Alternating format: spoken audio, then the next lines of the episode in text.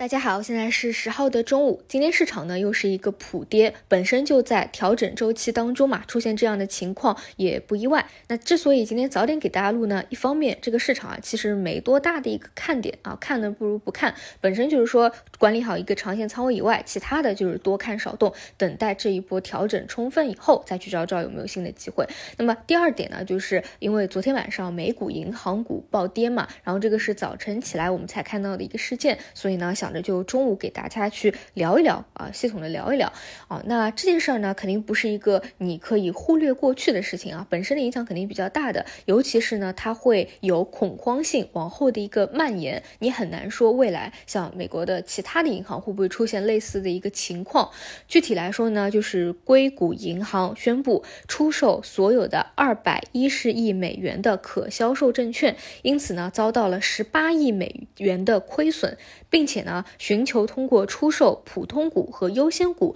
募资二十二点五亿美元，所以呢，无论是这个硅谷银行啊，是下跌了百分之六十的暴跌以外。整个银行股的板块都是出现了两年以来最大的一个跌幅，而且呢，很多的机构哈还在建议大家从硅谷银行当中可以取出资金。那现在预期呢，就是其他美国银行也有可能出现这样的情况，就是效仿硅谷银行，通过亏本出售证券去应对大家的取款需求。那为什么会出现这样暴雷的情况呢？我呢也是给大家去找了一版比较通俗易懂的解释啊，给大家。大家去阐述一下，因为在过去两年啊，利率是很低的。那你在硅谷银行存款，好歹呢还是有一些利息的，所以呢就吸引了大量居民啊，银行的存款有了非常大的一个增长。而这些存款付出的利息呢是百分之零点二五。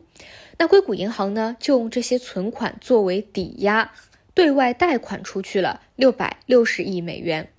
因为这些贷款的利率啊是比存款肯定是要高的，所以呢就对外发行了一种持有至到期的那个资产证券组合，差不多发行了九百九十亿美元。那在过去的两年当中啊，这个资产证券组合是整整翻了七倍。等于总共净售出了八百多亿美元的抵押贷款，大概呢给投资者带来了百分之一点六三的回报。那大家去想啊，你存到银行有百分之五的利息收入，这个应该算很高了吧？那么大量的投资者他是要赎回的这百分之一点六三的利息收入，因为这个收入会比较低嘛，所以呢就出现了存款大量流出的情况。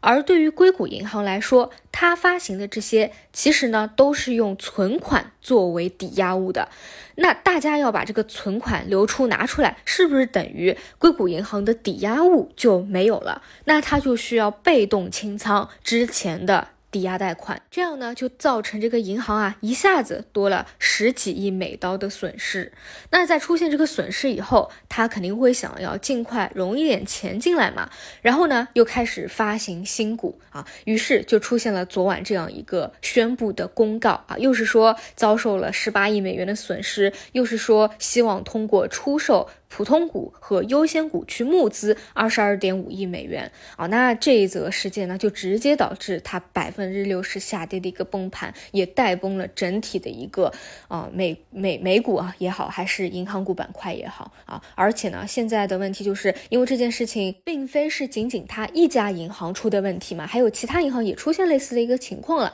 也就是说，它不是一个单独的个例，所以呢，它必然是会造成一定的恐慌的。所以当下呢，无论是美股的趋势。也好啊，这个确实是需要短期去谨慎防范一下的。那么再说回对于 A 股的一个影响啊，其实比较直接的传导是对港股会有一个影响。所以今天恒生指数这边是一个低开嘛，但是说实话啊，就哪怕没有这个事件，其实呢，恒生也好，还是恒生科技指数也好，你们看看它的 K 线图都已经是回调了六周之久了。就以前呢是确实有一个孤注洼底啊，修复了一波比较猛，但是修复一波以后呢，其实就是一直在阴跌，一直在。阴跌，所以我就说你千万不要追涨嘛，哪怕哪怕哪怕你认为已经是迈入到牛市了，一波拉升它必有一波回调，就千万不要去上头啊！尤其是自媒体跟你说牛市已经来了，但是其实你要知道，赚钱效应一直以来这一个月多月以来一直都是不太好的，所以呢，千万不要因为这种言论啊，就给把你给卷进去了，最后呢。断套在一个短期的高位，虽然长期来看啊，大概率也是能解套的，但是你这个时间段再加上，但凡啊出现些恐慌的消息，你可能就会很紧张，对吧？你说不定就会又想要去割肉，那这样来来回回的损耗一个本金，反而呢，到未来真正那个牛市的时候，对你是有害而无利的啊。所以呢，这一点呢。也会慢慢传导到 A 股，所以今天 A 股啊也是受到一个影响的。但是本质上来说呢，是本身就处在一个调整的周期当中，所以呢，大家一方面呢也不要过于的恐慌啊啊，就是跌下来我们肯定是看机会的，只是没有调整结束，所以呢就是耐心等待啊。无论是多杀多的这个释放也好，还是关于这个美股事件恐慌性的一个释放也好，但是与此同时呢，你要知道一些比较明确的啊，这个我们说中长线底部的这这些呢，其实长线仓位是不需要去做过多的一个。处理的，比如说我特别看好的芯片半导体，其实像今天一些细分方向啊，今天早晨给大家讲了设备的这个消息，对吧？你看，其实还是比较活跃的，至少是比较抗跌的，是不是这样一个情况啊？那这些就安心拿好就可以了，好吧？那么以上就是今天中午给大家聊的这个内容，那我们就晚上再见。